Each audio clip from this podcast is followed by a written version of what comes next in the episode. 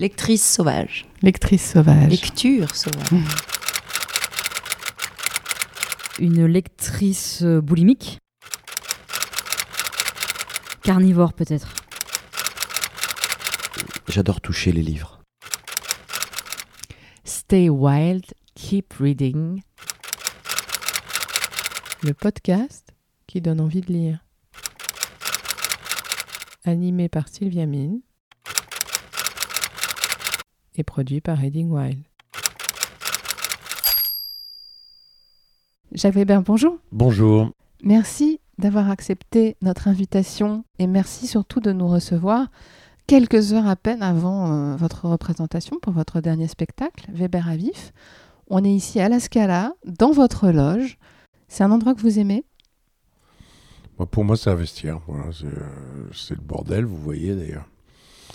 Il n'y a pas de, petites photos, de petits machins, de petits bidules. Je me déshabille, je m'habille, voilà. C'est un vestiaire. C'est un des moments. Je n'aime pas cet endroit d'ailleurs parce que généralement j'arrive en avance alors que je voudrais toujours arriver en retard. Et je déteste le dernier quart d'heure, mais, mais plus ça va, plus je le déteste. Parce que. euh, bah, parce qu'on a peur et parce qu'on a de plus en plus conscience que. Après 50 ans de boulot, 55 ans, ne serait-ce qu'être bien, c'est très difficile, en fait. C'est contradictoire, puisqu'en même temps, je sens que j'ai de plus en plus de, maîtrise.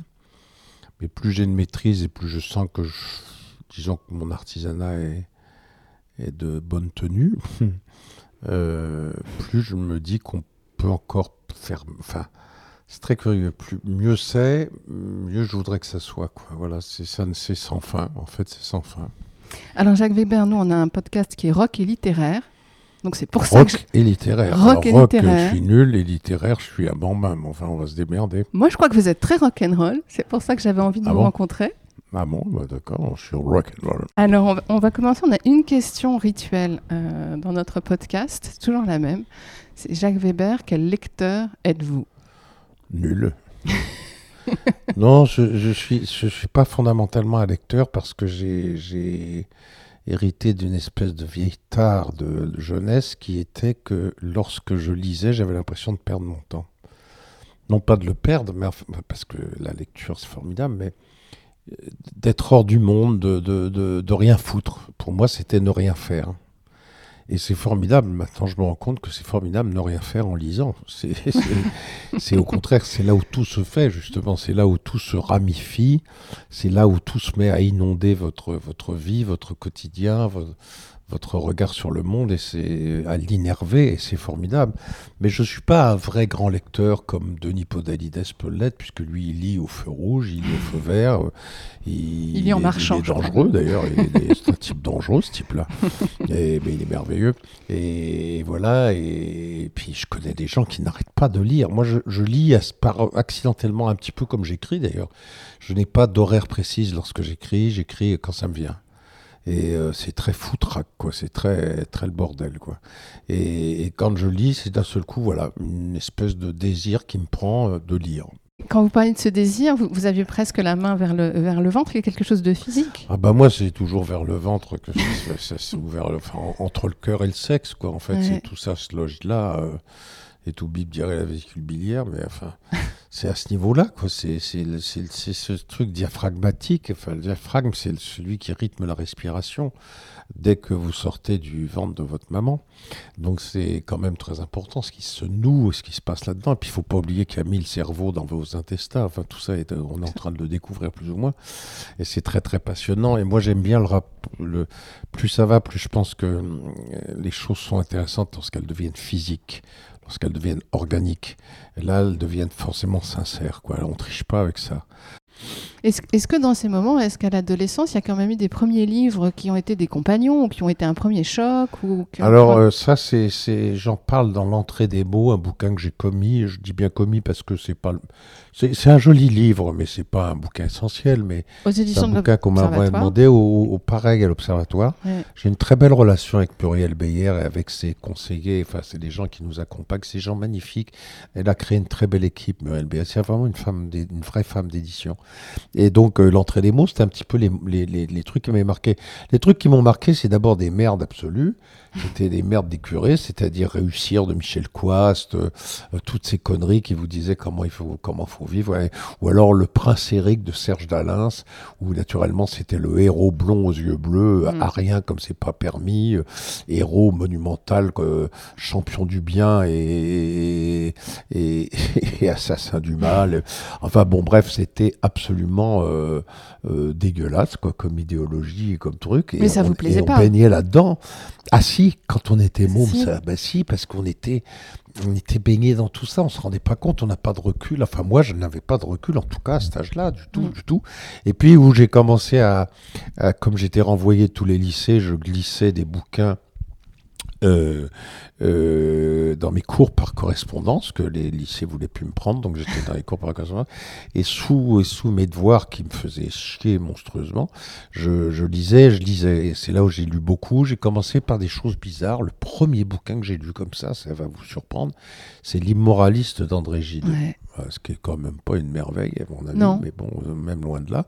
Mais euh, voilà, j'ai démarré avec ça et ça m'a, ça m'a tourmenté, ça m'a, ça m'a touché. Et puis après, je suis passé euh, à tout à fait autre chose. J'ai démarré avec Stendhal. J'ai pas, Ouais. c'était magnifique, mais j'étais à un niveau de lecture. euh, c'est ça qu'il faut admettre, c'est que la lecture est une longue histoire. Euh, faut pas, euh, par exemple, l'un des bouquins qui m'a le plus marqué, mais pour les mauvaises raisons, c'est le Comte de Monte Cristo. Au début, pour les mauvaises raisons. Maintenant, il me marque pour les bonnes raisons. Les Et au début, je l'ai pris pour un Ouais. livre d'enfant, bah, parce que j'étais tout à fait euh, d'accord avec ce mec. Je trouvais sa vengeance magnifique, merveilleuse, alors même que c'est c'est le, le portrait méticuleux, scrupuleux, clinique de l'échec de la vengeance Mm. qui est décrit. Et c'est la fin, il tue un enfant, Monte Cristo, et il devient exactement ce que ceux qui l'a condamné, c'est-à-dire Danglars, euh, euh, Villefort, etc. C'est- incroyable. Il est devenu une espèce d'odieux bourgeois euh, euh, suprématique comme ça. c'est assez effrayant. Et je pense que Dumas en a une parfaite conscience. Enfin, moi, je crois. C'est un chef-d'œuvre absolu de la littérature. Enfin, dans la construction, dans la, dans la façon dont il nous mène par le bout du nez. Là, bon, ça, c'est magnifique. Et, et puis, il y a eu aussi, euh, là aussi, un contresens. Mais il faut admettre les contresens. Il faut les admettre. Ça procède de lecture. Puis après, un deuxième, ça. Mhm. Puis quand on relit Bel Ami, j'ai fait un contresens aussi. J'étais, j'adorais ce mec. C'est une salope pas possible. Ah oui. En même temps, il, en même temps, il détruit un monde de. Il, il- il met, il est par sa saloperie, il le déchiquette. C'est, il déchiquette totalement le, le monde effroyable, un monde effroyable, qui est le non, qui est bien au-delà du parisianisme qui est dénoncé. Euh, les- C'est déjà la finance, c'est déjà la enfin, derrière bourgeoisie, la presse, la finance, etc. Enfin, toutes ces imbrications qu'on connaît.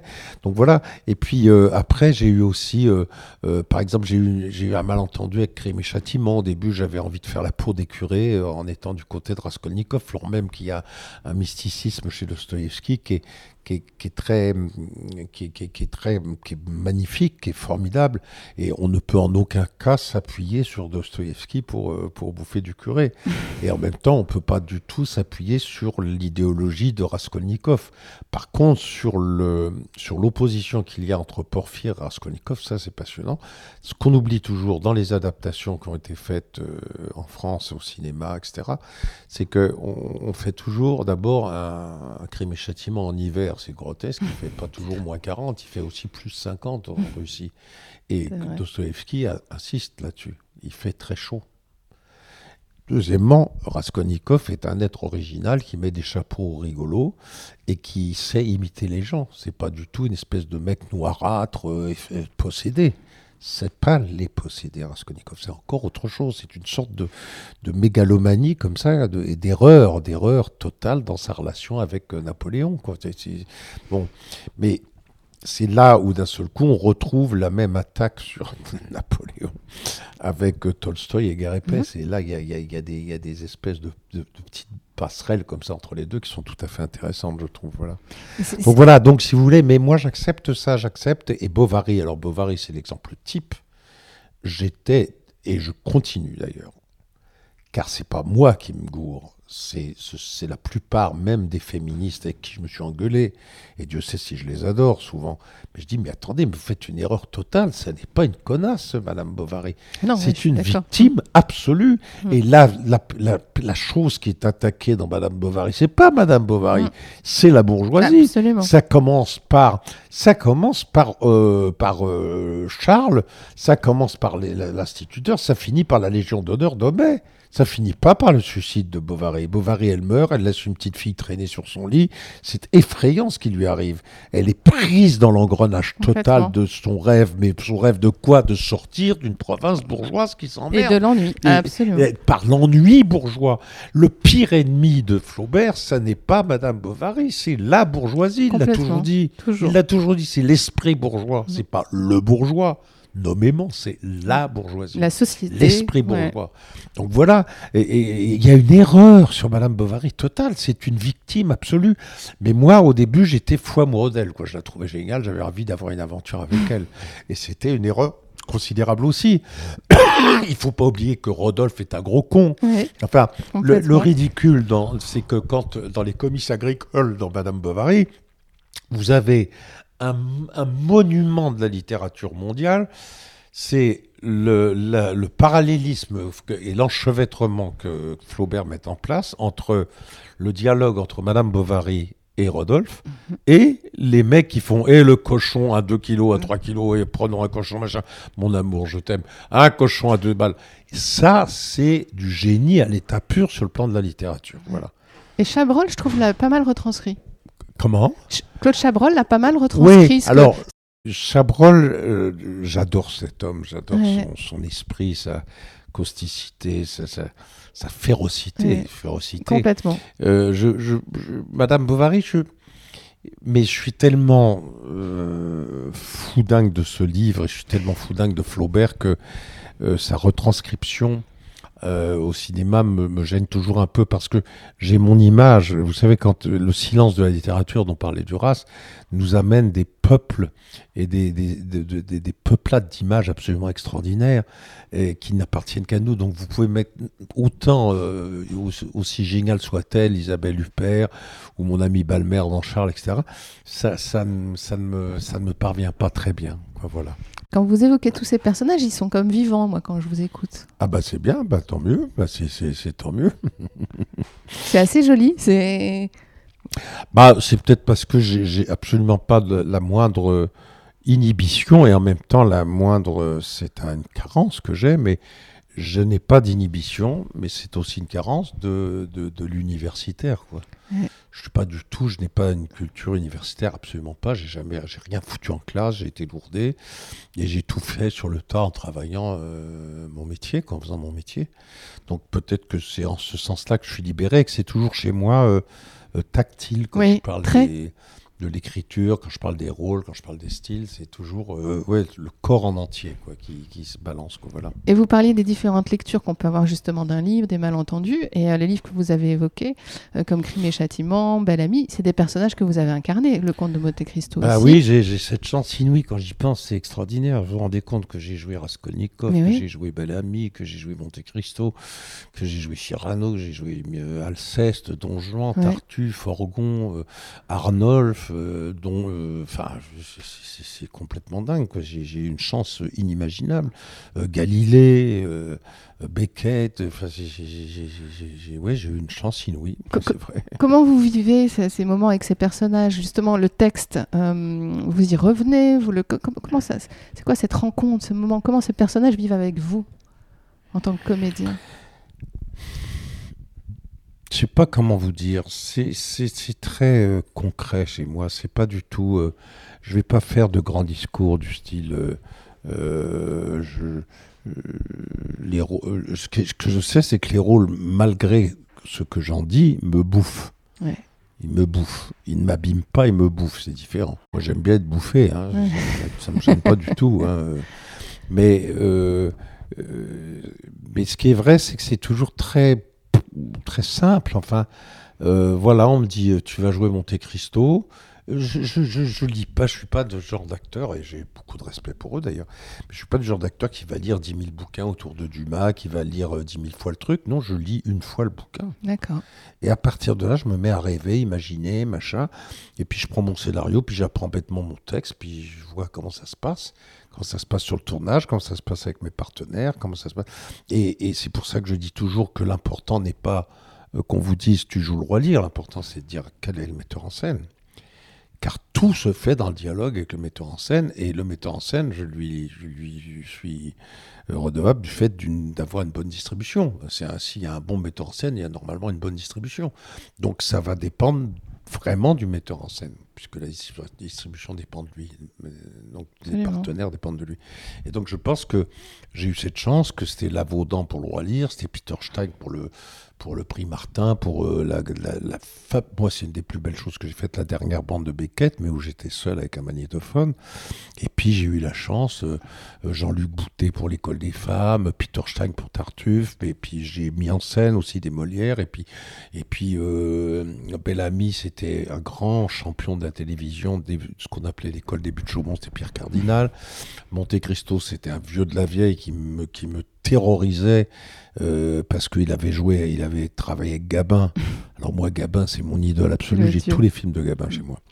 Et euh, Denis de la Patelière. Parce que ce paradoxe de l'adaptation dont on parlait, qui est difficile à réussir, quelque part vous le vivez à travers ces personnages que vous avez incarnés. C'est Euh, intéressant, c'est amusant. Ouais, ouais, ouais. c'est- Je, je, j'ai jamais bien su. euh, Ce que je sais, c'est que euh, quand je, comment dirais-je, quand je reviens euh, sur tout ça, je me dis merde, quand même, c'est, c'est, extraordinaire la, la- la chance que j'ai eue, et j'ai presque envie de dire. C'est dommage que tu ne t'en rendais pas compte chaque seconde que Dieu fait. Tu vois ce que je veux dire? Ouais. c'est, très très bizarre, mais je crois qu'on est tous comme ça. Oui, Au moment où on revisite un moment très fort de son existence, on dit mais nom de Dieu, pourquoi Mm. n'ai-je pas été quoi Faut-il qu'on soit tout près du dernier souffle de la, de la mort pour se rendre compte qu'on aime si fort quelqu'un? C'est terrible ça. Ouais. C'est, moi j'ai vu avec mon frère que j'ai, aimé par-dessus tout, mais le nombre de fois où j'aurais pu le voir, où j'aurais pu lui dire viens bouffer à la maison, ou alors je prends ma bagnole, à l'époque où j'avais le permis, puis allez, je viens de voir à Reims, allez, je débarque, et puis je vais bouffer avec toi, puis j'ai eu ce regret, mais toute ma vie. Et au moment où on s'est pris la main, il était dans un état épouvantable de vieux cancer de merde. Et, et j'ai pas su parler. J'ai pas su parler. J'ai- dit des conneries du style tiens, j'ai vu ta belle-sœur ou je sais pas quoi. Ça m'a. Et après, j'ai dit mais putain, mais c'est pas possible d'être aussi con. Et en même temps, c'est la vie. C'est comme ça. ouais. C'est comme ça, on a. on- on- on- on- le, le- le moment d'amour vécu est un moment qui passe avec sa charge, mais une charge un peu secrète, un peu discrète, qui nous travaille comme ça. Et c'est en venant le revisiter que, que les, les âmes mortes font leur travail, en fait. C'est ça un peu. Hein. C'est les fantômes, c'est Giono, c'est tout ça. quoi. Ouais. C'est- Il y a quelque chose. Moi, je crois aux âmes qui nous accompagnent. De par Dieu, il croit très fort aussi. euh, euh, il sait que son vieux Jean Carmet est pas loin, tu Mm. vois. Et, et j'aime beaucoup ça chez lui. Enfin, c'est, ça fait aussi son, son plein. C'est, c'est ce qui fait aussi qu'il est si plein. Voilà. Mais on se connaît, il sait que je l'aime, je pense qu'il m'aime bien aussi. Enfin, mais il sait aussi qu'il m'intimide et je pense pas qu'il, aime ça. Enfin, c'est très très troublant le rapport que, l'on a. Mais en tout cas, il m'a appelé pour me dire qu'il avait lu mon livre. Euh, oh mon Jacques, c'est très, très honnête, c'est très beau, c'est très bien écrit. Il m'a parlé comme une espèce de, de grand sage comme ça. J'étais très très touché, très ému. Voilà. Mais vous écrivez très bien, c'est vrai. Bah, je sais pas, j'en sais rien, mais en tout cas, je fais tout pour, ça Ouais. c'est sûr. Ça, je bosse comme un fou. Et alors, il y a une chose qui est extrêmement importante, que les gens savent pas, c'est que dans un premier temps, alors avant, j'écrivais des grandes, des grandes trames de papier comme ça. Et puis maintenant, je, je fais beaucoup avec mon téléphone. J'écris beaucoup sur mon téléphone comme ça, ce qui fait que c'est tout de suite euh, lisible. Et partageable, absolument. C'est lisible. Et donc, à partir de ce moment-là, ma femme le, en papier avec l'ordinateur, je sais pas quoi, là, les machins. Et puis, euh, et ça, c'est extraordinaire ce qu'on fait. C'est que ma femme le relit, dit là je comprends pas, ou là c'est trop, euh, hein, il faut que tu m'expliques. Bah quoi alors, Je m'énerve, je dis mais c'est simple, ça veut dire ça. Bah c'est simple pour toi, mais c'est pas simple pour quelqu'un qui lit. On s'engueule et tout, on s'engueule euh, magnifiquement. Et, on retra et finalement, son... c'est elle qui, qui m'aide à corriger. Euh, à, ça, parfois, à ce qui, qui, qui m'indique que c'est pas suffisamment simple. Euh, et parce que on s'évertue, et je dis que c'est vraiment une compagne énorme, on s'évertue à donner à la, à la directrice de, de, de produits, je sais pas comment on appelle ça, euh, d'édition. Vous savez, oui, directrice d'édition, euh, une, une, copie propre. Et après, c'est très rare quand on revient dessus euh, à, un, deux mots près. Quoi. C'est extrêmement rare qu'il n'y a jamais de grands de grand changements, il n'y a jamais de changement vraiment. Et ça, j'aime bien ça, je suis fier de ça. Mais ça, je le dois beaucoup à, à, Christine. À Christine. Alors, on parle de votre épouse, on parle d'amour. Est-ce qu'il y a des livres, des grandes histoires d'amour qui vous ont euh, percuté? Est-ce que vous avez le souvenir, comme ça, peut-être d'un livre, une grande histoire d'amour? Ah, bah. Euh, oui, oui, oui. Oh, bah, Anna Karenine. Euh, quand même, euh, bien évidemment, euh, mais aussi l'éducation sentimentale, Ah ça, ouais. la, la façon dont ça lui tombe sur le coin de la gueule est absolument extraordinaire.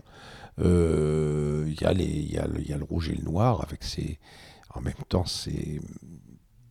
Enfin, je sais pas, c'est. C'est très très troublant. C'est est-ce réellement de l'amour entre euh, euh, comment il s'appelle Julien Sorel et Madame de Rhénane et Clélia Conti, tout ça, c'est c'est un mélange entre le désir, la possession, l'amour. Mais, mais de toute façon, l'amour est une est une espèce de de, de, de- comment on dit de, de c'est c'est comment on appelle ça? C'est pas les pieuvres, c'est les méduses. Mm. Et d'ailleurs, d'ailleurs, un film de Alain Resnais, personne n'a pigé. Non, on connaît la chanson. Vous avez les gens qui chantaient. Vous n'avez pas remarqué qu'il y a une méduse qui traîne tout le temps? Une espèce de chose mollusque qui traîne Ouais, dans le champ. On se dit. Qu'est-ce que c'est? Et je trouve ça extraordinaire, comme s'il nous indiquait que on avait beau faire, on avait beau dire, euh, d'un côté on s'en sort en chantonnant, et de l'autre côté c'est impréhensible, c'est nous- translucide. Ouais. Les méduses sont translucides et n'ont pas de de réelle forme, quoi. Ça Hmm. bouge, euh, voilà. Enfin, quelque chose de cet ordre-là. Et dans Stendhal, c'est très très saisissant. Enfin, ça, c'est ma façon à moi d'en parler. D'autres, euh, mais euh, euh, non, il y a, oh, y en a bien tellement d'autres des histoires d'amour. euh. J'ai adoré l'histoire d'amour qui est réelle entre Raskolnikov et Sonia. Enfin, c'est, c'est magnifique. Je trouve secret et magnifique l'histoire d'amour entre Alceste et Célimène, Ouais. Qui est l'histoire d'un désamour volontaire. Oui. Enfin, c'est, on déconstruit pour euh, solidifier cet amour, mais je pense qu'il y a un secret de la part d'Alceste et de la part de Célimène, et que la grande erreur de beaucoup de metteurs en scène, c'est de montrer quelque chose de physique entre eux. Je crois que ce qui fait le génie de la pièce, c'est ce silence, justement. C'est cet euh, interdit volontaire de, de la chose physique. Mm. Tout passe par le langage, tout passe par le silence. Je- enfin, c'est ce, qui, m- c'est ce qui me semble. Voilà. euh, non, c'est. Alors après, il y a ce grand mystère, miracle. Peut-on parler d'amour de Don Juan Mais lorsqu'il dit euh, La beauté me ravit partout où je la trouve, il s'agit certes de ravissement, mais aussi, aussi de ravir, me, capte, me capture. Et ça, ça. mais lorsqu'on en est maître une fois, c'est là où, pouf, il repart dans la mythologie Juan. Il n'y a plus rien à dire, ni rien à souhaiter. Tout le beau de la passion est fini nous nous endormons dans la tranquillité d'un tel amour.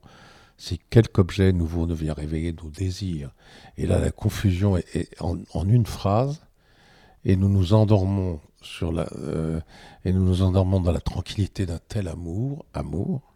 Si quelque objet nouveau ne vient réveiller nos désirs et présenter à notre cœur les charmes attrayants d'une conquête à faire. On a tous les éléments, démerdez-vous.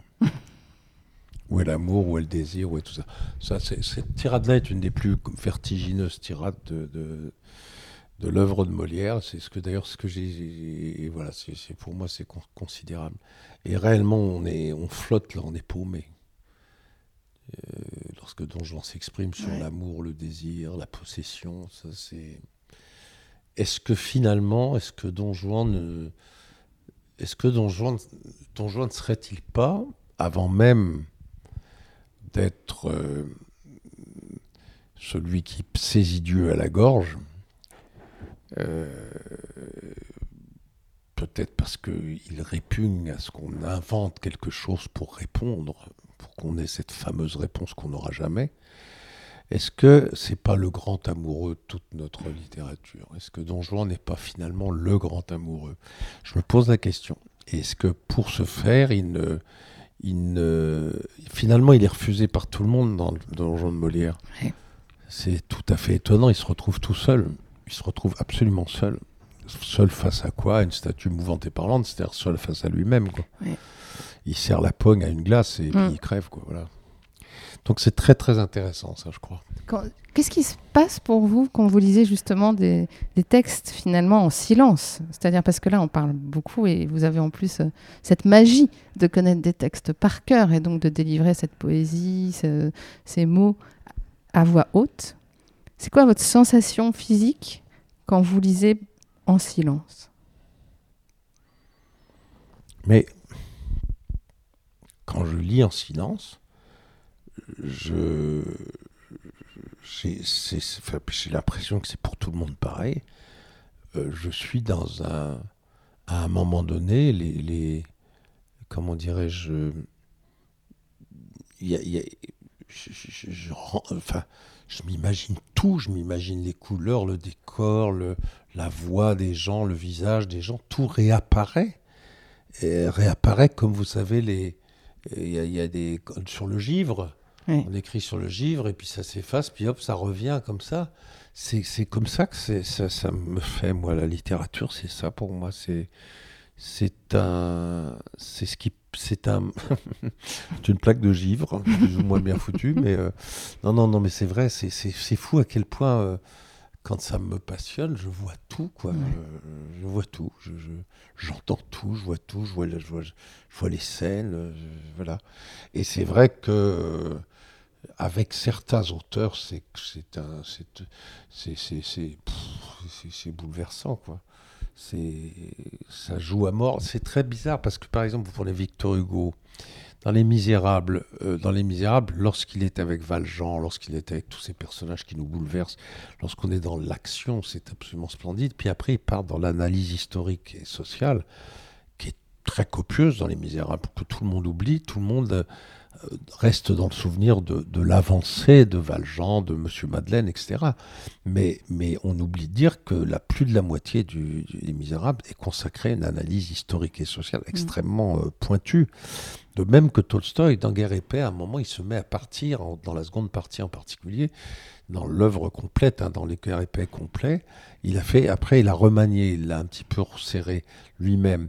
Mais sinon, euh, c'est, c'est, euh, ça part dans des espèces de grands discours totalement mystiques, euh, mystico-historiques, comme Ouais. ça, qui sont absolument frappants, quoi. Dans l'homme Et qui là, et là, et là, moi, je sors un peu plus, mais j'aime bien. Ça, ça flatte mon. Enfin, ça flatte. Euh, oui, je me, je, je je me sens. euh, euh, on dit, eh oh, sois aussi un peu intelligent. C'est que, que comme j'ai un complexe de ça, comme si j'ai, comme j'ai pas étudié ni rien, que mon père tout ça me traitait un peu de petit mouton noir, de petit con. Bah, euh, quand d'un seul coup, on me pro- j'aime bien les, les- j'aime bien moi les bouquins analytiques. J'aime beaucoup ça, les bouquins de science, les bouquins analytiques. Ça, j'aime bien ça. J'ai l'impression que vous aimez lire pour apprendre des choses aussi. En vous Ah écoutant, bah oui, je oui, sentais oui, ça. oui, oui, J'a- oui, j'avais- oui, tout à fait, je voulais vous poser la Ah question oui, oui. sur des lectures justement, même plus analytiques, euh, de découvertes, euh, au-delà de la littérature. Mmh. Oui, c'est vrai, oui, oui, c'est vrai. Oui, euh, la, la sensation de combler un retard, quoi. Voilà, c'est sûr que c'est ça, il y a un truc comme ça aussi, oui. Alors on a parlé un petit peu de Marguerite Duras et moi il y a un mot que je retrouve euh, beaucoup finalement dans vos livres et quand je vous écoute c'est- ces dernières années, c'est le mot silence. J'ai l'impression que c'est quelque chose qui vous intrigue, autour de quoi vous tournez, qui vous habite, qui vous inspire, qui vous attire. Bah, c'est le départ de tout, hein, le silence. Euh, comme disait Beckett, les mots sont des trous dans le silence. Et, lorsqu'on adore Beckett et lorsqu'on l'écoute, on, écoute ça, il nous renvoie à ça. Il nous renvoie à ça. euh, euh, Il n'y a, rien de plus extraordinaire que le silence de la montagne ou, le silence, ou même le silence du grand large qui est extrêmement bruyant. Mais, je préfère celui de la montagne d'ailleurs. Je sais pas pourquoi, mais, euh, mais, mais là on a l'impression qu'il y a une que le silence c'est la, la- la- l'ultime vibration du vivant, quoi. Ouais. Et que qui se pourrait bien, on peut, je, je pense qu'on, en fait, on pourrait vivre muet, quoi. Je crois, On- on- ce serait intéressant de développer un autre langage, un langage euh, uniquement qui va, qui, qui va à l'essentiel, c'est-à-dire le langage des mains, euh, et qu'on, et peut-être qu'on se prive de la, de la nuance, mais en même temps, comme disait l'autre, l'important c'est la nuance. C'est ce qui fait l'être humain, enfin, la- la- de nuancer les choses. Mais hélas, euh, nos sociétés vont si vite et elles sont Voilà. préoccupées par tellement, euh, par tellement du, du gros œuvre merdeux que, que finalement euh, le sens de la nuance se perd et qu'on part dans des espèces de généralités grotesques, des grosses phrases, des gros adjectifs, des gros mensonges et des gros tout, et que alors que ce qui est très très beau, c'est le cisellement de la pensée, c'est la nuance de la pensée, c'est ça. La qui est- subtilité. bah oui, la subtilité, oui, c'est ça, oui, tout simplement. ouais, voilà. Mais c'est vrai que Duras, moi, j'adore parce qu'elle est racinienne, quoi. C'est quelqu'un, même si elle est parfois tapageuse et qu'elle en fait des caisses et qu'elle est mégalo et qu'elle est exaspérante, mais en même temps, son écriture est, est absolument magnifique, quoi. Sur le sur, euh, et elle retrouve, euh, elle retrouve une forme de, de versification poétique, alors qu'elle n'est pas, c'est pas du tout de la versification, mais il y a une rythmique chez Duras qui est absolument reconnaissable tout de suite et qui nous, qui nous touche, qui nous bouleverse. Et avec, euh, je sais pas, moi, c'est une des écritures qui me touche le plus. Votre livre préféré de Marguerite Duras? Oh, euh, je pense quand même que. Bah, déjà le titre, Barrage contre le Pacifique, c'est. Ça, oui. C'est en fait lorsqu'un acteur c'est ça. Il fait barrage contre le Pacifique de l'émotion quoi. Et il doit se démerder. Il doit de temps en temps ouvrir un peu les, les écoutilles pour faire sortir de l'eau. Mais comme disait Tchekhov, faut jouer les larmes derrière, jamais devant. Comme s'il y avait un barrage. Contre quoi le Pacifique? Enfin bref, ce bouquin est absolument magnifique. Euh, Bon, l'amant, bien sûr, la douleur, bien sûr, mais moi, ce qui, me, ce qui sans doute me bouleverse le plus et que j'ai mis en scène, c'est Musica 2, qui est un immense pièce de théâtre, immense. Ces didascalies sont absolument troublantes et formidables. Petit silence, moyen silence, grand silence, et vertigineux ce qu'elle dit. Quand vous vouliez lire Le Coupeur d'eau, vous, vous l'avez appelé, vous lui avez parlé du coup à Marguerite Oui, oui, ça c'était très drôle. oui, euh. D'un seul coup, elle me dit C'est génial, non, c'est merveilleux. Quand, quand je le relis, je pleure. C'est fou, la pose de cette femme. Ouais. Alors qu'elle est, euh, elle est un monstre d'intelligence, elle est un monstre de. Euh, c'est c'est très très troublant, c'est très troublant. Mais c'est comme ça, mais le- le- les individus sont comme ça, c'est ça, ils ont des petits côtés comme ça, un peu mesquins, un peu cons, mais qui sont très beaux, c'est magnifique. Alors Jacques Weber, avec Marguerite Duras, on parle de littérature et de grande littérature contemporaine. J'ai été très touchée quand je vous ai entendu à la radio, je crois que c'était dans Totémique, l'émission de Rebecca Manzoni, sur France Inter. Vous avez choisi de lire un extrait d'À la ligne de Joseph Pontus. Vous l'avez découvert comment totalement euh, coup de bol. Alors, comment vous dire? Je ne sais plus comment il m'est tombé dans les pattes. Je, c'est quelqu'un qui m'en a parlé. Et puis, euh, il traînait. Et à un moment, il traînait dans mes, dans mes bouquins euh, comme ça sur une table. Et au moment où on m'a dit il faudrait que vous choisissiez quelque chose à lire pour Totémique, qui est une émission que je respecte, sinon jamais j'aurais fait, j'aurais lu ce texte.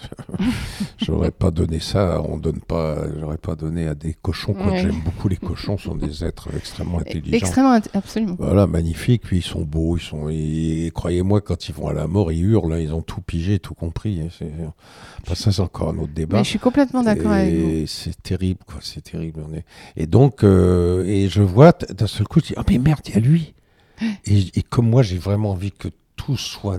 euh, j'ai envie, j'adore cette chanson de Rhoda Gilles, Je voudrais être utile. Bon, elle Ah est oui. mal chantée par Julien Clerc, qui. et- bon, enfin bref. Mais, euh, mais je voudrais être utile. C'est tellement À ceux beau, qui m'ont aimé, à ceux qui m'aimeront et à ceux qui m'aimeront et à ceux qui m'aimaient. Et, et, et cette chance, et, réellement, je me suis dit, j'ai envie d'être utile, moi. J'ai envie, et, et je dis qu'en lisant Pontéus, je me sens un peu utile. Parce que je pense que ce sont des bouquins euh, qui. Je, celui-là était beaucoup lu, je crois. Il a, il a, il a, il a rencontré un beaucoup Un de vrai succès. succès de son entre vivant. auprès des jeunes, puisqu'il a eu le prix des lecteurs, le prix RTL, je crois. Absolument. Et, euh, et j'ai été subjugué par, euh, d'abord par la prose de cet homme, prose magnifique, enfin une prose presque versifiée d'ailleurs, mais qui faisait pas des manières, on ça sentait le brut, comme dirait le, les tontons flingueurs, c'est du brut. C'était du brutal, c'était du, vivant, c'était du actif, c'était du organique, c'était du physique, c'était un mec vraiment qui parlait non pas du terrain, mais de, de- là où il était, c'est-à-dire dans le terrain. Il était, il ne parlait pas du terrain, il parlait dans le terrain. Et ça, c'est formidable. Ça fait aussi, ça ne veut pas dire que c'est toujours ça. Parfois, vous avez des gens qui se mettent à distance, comme Céline ou d'autres, et qui sont ou Proust, et qui sont géniaux. Et, mais là, euh, là, ça, donne aussi de la grande, grande littérature. Ce bouquin est un vrai, vrai chef-d'œuvre, je trouve vraiment. Moi, c'est c'est un cri comme ça de 300, je sais plus combien de pages, enfin, euh, 180 ou 200 pages euh, livre de poche, et c'est absolument bouleversant. C'est formidable. À la ligne, moi j'ai eu la chance de, la ligne, oui. de rencontrer Joseph, de le recevoir sur scène. Et euh, c'est vrai que vous parliez de, de physique, de Charnel, c'est quelqu'un dans sa présence. On Ah sent oui. s'il y a une vibration, c'est vibratoire. Non, mais hein, ce qui, est, son- ce qui est en plus euh, inimaginable et très intéressant et très rare, c'est que cet homme, visiblement, a une, a une connaissance, a eu la chance d'avoir accès à la connaissance avant. Par amour, il suit quelqu'un, et c'est ça qui est très beau. Par amour, il est, il est obligé un petit peu de, de scier cette branche de la connaissance, c'est parce qu'il se retrouve, mais il, il s'y attendait peut-être pas, il se retrouve sans emploi. Absolument. Et là, il se retrouve brutalement devant la réalité. Et cette opposition entre sa connaissance et la réalité crée un très grand espace littéraire et un très grand livre. Voilà. On n'a pas parlé d'Au-dessus du volcan de Malcolm Lowry parce que je me demandais si un jour vous alliez vous y Ah, attaquer. on parlait d'amour, alors là, euh, justement, on peut en parler. C'est- un des plus grands, grands, grands, grands euh, textes, et c'est une des plus grandes odes à l'amour qui soit. euh, avec tout un... Parce que l'amour tout seul, c'est pas intéressant. C'est ce que j'ai essayé de faire dans mon livre aussi. L'amour est, assujetti à une époque, et puis c'est tout ce, poids de l'histoire qu'il a vécu avec ce sous-marin, et cet accident absolument colossal, et puis c'est l'être perdu. Enfin, et, et- et cette phrase finale, but, don't touch my wife, ne touchez pas ma femme. Euh, no se puede vi- vivir sin amar. C'est impossible de vivre sans amour. Et c'est et c'est ça qu'il fait boire, c'est qu'il a il, il vit, il ne peut plus vivre puisqu'il n'y a plus d'amour. Il a l'impression qu'il n'y a plus d'amour puisque ces lettres n'ont pas été lues et entendues. À la beau revenir, c'est trop tard, c'est fini, c'est pas, pas possible. Et c'est un des c'est un échec de l'amour, un des plus beaux qui soit de la littérature mondiale. Enfin, je trouve. Moi, mais j'ai pas lu tout. hein. Et puis, ça m'est venu très difficilement. Alors, ça aussi, c'est intéressant, c'est que c'est mon frère qui m'a qui m'a poussé à lire euh, au-dessous du volcan. J'y arrivais pas. Au bout de 100 pages, je, je lâchais. Il y a beaucoup de livres Oui. comme ça qu'on n'arrive pas. à- Et, à- et puis, euh, je lâchais, je lâchais, j'y arrive pas. Et puis j'ai été voir le film qui était très contesté par tous les Malcolm Loris, dont mon frère d'ailleurs. Et, et puis là, j'ai eu une espèce de coup de foudre pour Albert Finney, Jacqueline Bisset, le, le filmage de John Huston, etc. Et à partir de là, j'ai décidé de reprendre le livre et là, je suis arrivé au bout. Donc comme quoi, de temps en temps, même un, un Oui. soi-disant film mal fait comme Mort à Venise, comme, comme certains films comme ça, euh, quoique Venise, c'est réellement un chef-d'œuvre aussi, Mm. je trouve. Euh, bah, ça, le film m'a donné envie de lire le livre. C'est très fortement, quoi. Donc je pense que c'est pas forcément euh, mauvais, sauf quand il s'agit, elle a eu raison du race, euh, l'amant, alors ça, elle a, eu raison de le, L'histoire est incroyable. ouais, conspuer, ouais. quoi. C'est, elle l'a envoyé chier, mais Ouais. jamais j'ai vu. Elle avait totalement raison. C'est, copieusement mauvais ce qu'il a fait, quoi. C'est nul. Bah, c'est un détournement total de, C'est un détournant, oui, absolu. de la racine de son, de son texte. Quelle heure est-il? J'ai peur de parler beaucoup parce que je, Bah, je vais vous je, je- je joue, moi, après 5 heures. que- 5 heures, quelle heure? Il est quelle heure là? Alors, il est 5h25. précisément 5h30. Ah oui, alors encore 5-6 minutes et puis ça va, c'est pas trop. non, c'est parfait. C'est super. Non, je peux vous dire la tirade de la séduction, mais c'est ce que j'ai fait à la grande libra- librairie, mais elle me vient là parce qu'elle est, elle est formidable sur le plan de l'amour, sur le plan de tout, elle pose toutes les questions. Euh, puisque vous me demandez de oui, lire un texte, et quoi? Tu veux qu'on se lie à demeurer au premier objet qui nous prend, qu'on renonce au monde pour lui, et qu'on n'ait plus Dieu pour personne? La belle chose de vouloir se piquer d'un faux honneur d'être fidèle, de s'ensevelir pour toujours dans une passion, et d'être mort dès sa jeunesse à toutes les autres beautés qui nous peuvent frapper les yeux. Non, non, la constance n'est bonne que pour les ridicules. Toutes les belles ont droit de nous charmer, et l'avantage d'être rencontrées la première ne doit point dérober aux autres les justes prétentions qu'elles ont toutes sur nos cœurs. Pour moi, la beauté me ravit partout où je la trouve et je cède facilement à cette douce violence dont elle nous entraîne. J'ai beau être engagé, l'amour que j'ai pour une belle n'engage point mon âme à faire injustice aux autres. Je conserve des yeux pour voir le mérite de toutes et rends à chacune les hommages et les tributs où la nature nous oblige. Quoi qu'il en soit, je ne puis refuser mon cœur à ce que je vois d'aimable, et dès qu'un beau visage me le demande, si j'en avais dix mille, je les donnerais tous. Les inclinations naissantes, après tout, ont des charmes inexplicables. Et tout le plaisir de l'amour est dans le changement. On goûte une douceur extrême à réduire par cent hommages le cœur d'une jeune beauté, à voir de jour en jour les petits progrès qu'on y fait, à combattre par des transports, des larmes et des soupirs d'innocente pudeur d'une âme qui a peine à rendre les armes, à forcer pied à pied toutes les petites résistances qu'elle nous oppose, à vaincre les scrupules dont elle se fait un honneur et la mener doucement là où nous avons envie de la faire venir. Mais lorsqu'on en est maître une fois, il n'y a plus rien à dire, il n'y a rien à souhaiter. Tout le beau de la passion est fini, et nous nous endormons dans la tranquillité d'un tel amour si quelque objet nouveau ne vient réveiller nos désirs et présenter à notre cœur les charmes attrayants d'une conquête à faire. Enfin, il n'est rien de si doux que de triompher de la résistance d'une belle personne, et j'ai sur ce sujet l'ambition des conquérants qui volent de victoire en victoire et ne peuvent se résoudre à borner leurs souhaits. Il n'est rien qui puisse arrêter l'impétuosité de mes désirs. Je me sens un cœur à aimer toute la terre, et comme Alexandre, je souhaiterais qu'il y eût d'autres mondes pour y pouvoir étendre mes conquêtes amoureuses. Molière, Don Juan. Alors, je vous observais pendant ce moment et je me demandais si, comme certains concertistes, on en parlait au début, il y avait les mots comme ça, ce qui se passait dans votre tête, si vous voyez les mots un peu dans l'espace ou pas du tout par rapport à ce. Cette pas, mémoire en tout cas, folle. on sait ceux qui sonnent. Ouais. C'est-à-dire que la, la langue française a beau être horizontale, il y a des mots qui sonnent, qui sortent malgré vous ou malgré eux. Voilà, et malgré eux.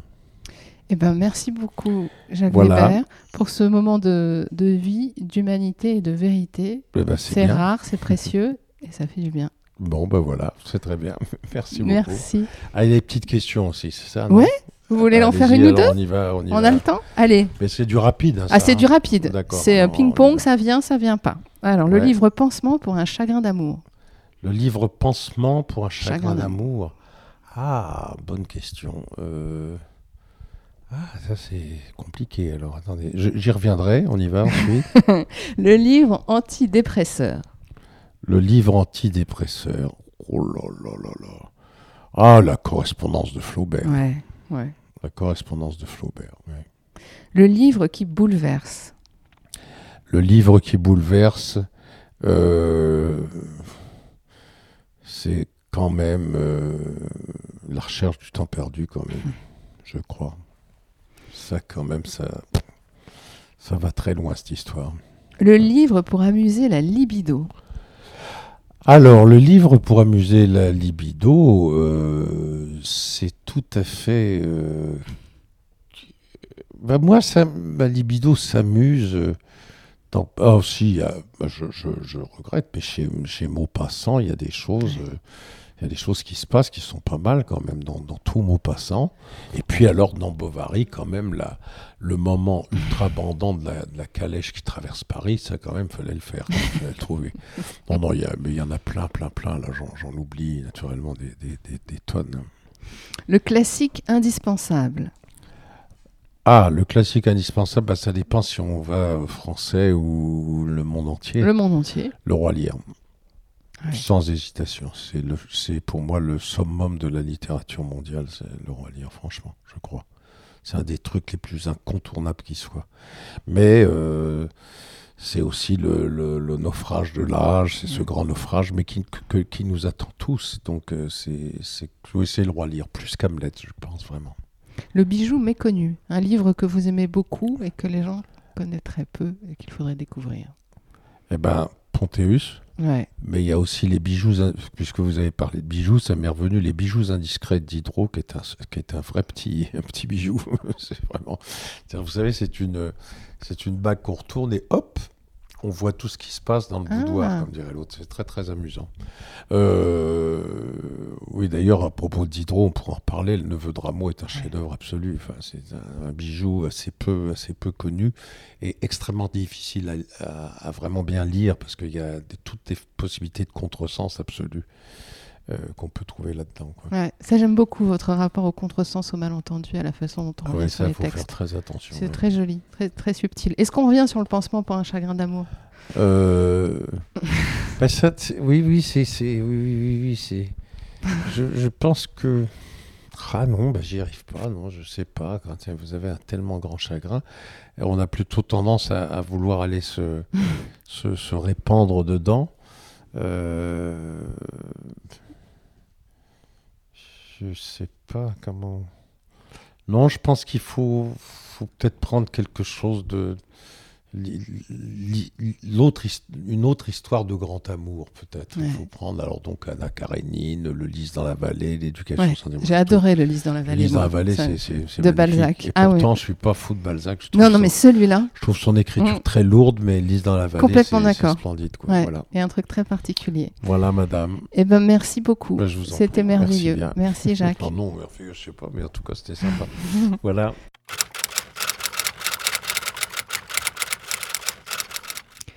Stay wild, keep reading. Le podcast qui donne envie de lire. Animé par Sylvia Mine et produit par Reading Wild.